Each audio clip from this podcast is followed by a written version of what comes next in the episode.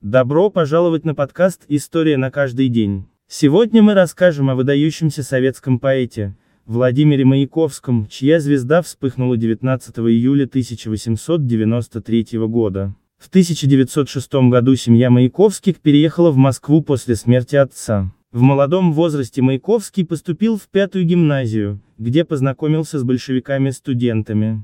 Однако уже в 1908 году Владимир покинул гимназию и вступил в РСДРП, чтобы принять участие в революционной борьбе. Впоследствии он покинул партию, но его целью стало создание социалистического искусства. В 1909 году, находясь в одиночной камере Бутырской тюрьмы, Маяковский начал писать стихи, посвятив свое творчество социальной проблематике. В 1911 году Маяковский поступил в Московское училище живописи, Вояние из отчества, где присоединился к группе кубофутуристов, которые открыто выражали протест против традиций общества. Первое опубликованное стихотворение Маяковского «Ночь» увидела свет в 1912 году в футуристическом сборнике «Пощечины общественному вкусу». В 1914 году его исключили из училища за участие в литературных выступлениях футуристов. В 1915 году Маяковский завершил работу над поэмой «Облако в штанах», которая имела огромный успех.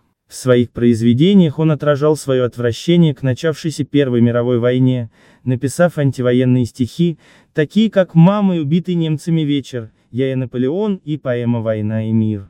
В 1923 году Маяковский создал поэму про это. В 1925 году он отправился в длительное зарубежное путешествие, посетив Гавану, Мехико и США, во время путешествия он проводил лекции и читал свои стихи. В последующие годы Маяковский активно сотрудничал с изданиями, такими как «Известия» и «Комсомольская правда». Его произведения публиковались в журналах «Новый мир», «Молодая гвардия» и «Огонек».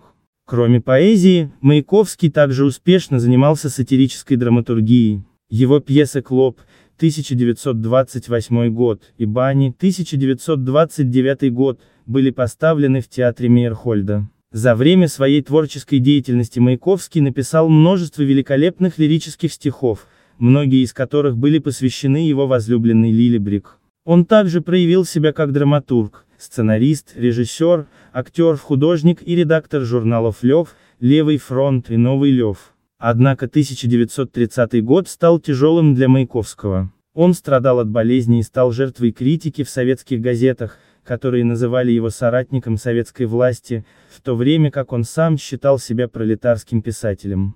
В марте 1930 года его выставка «20 лет работы» не получила должной поддержки со стороны известных литераторов и государственных деятелей. Премьера его пьесы «Баня» неудачно прошла в том же году, и спектакль «Клоп» также был провалом.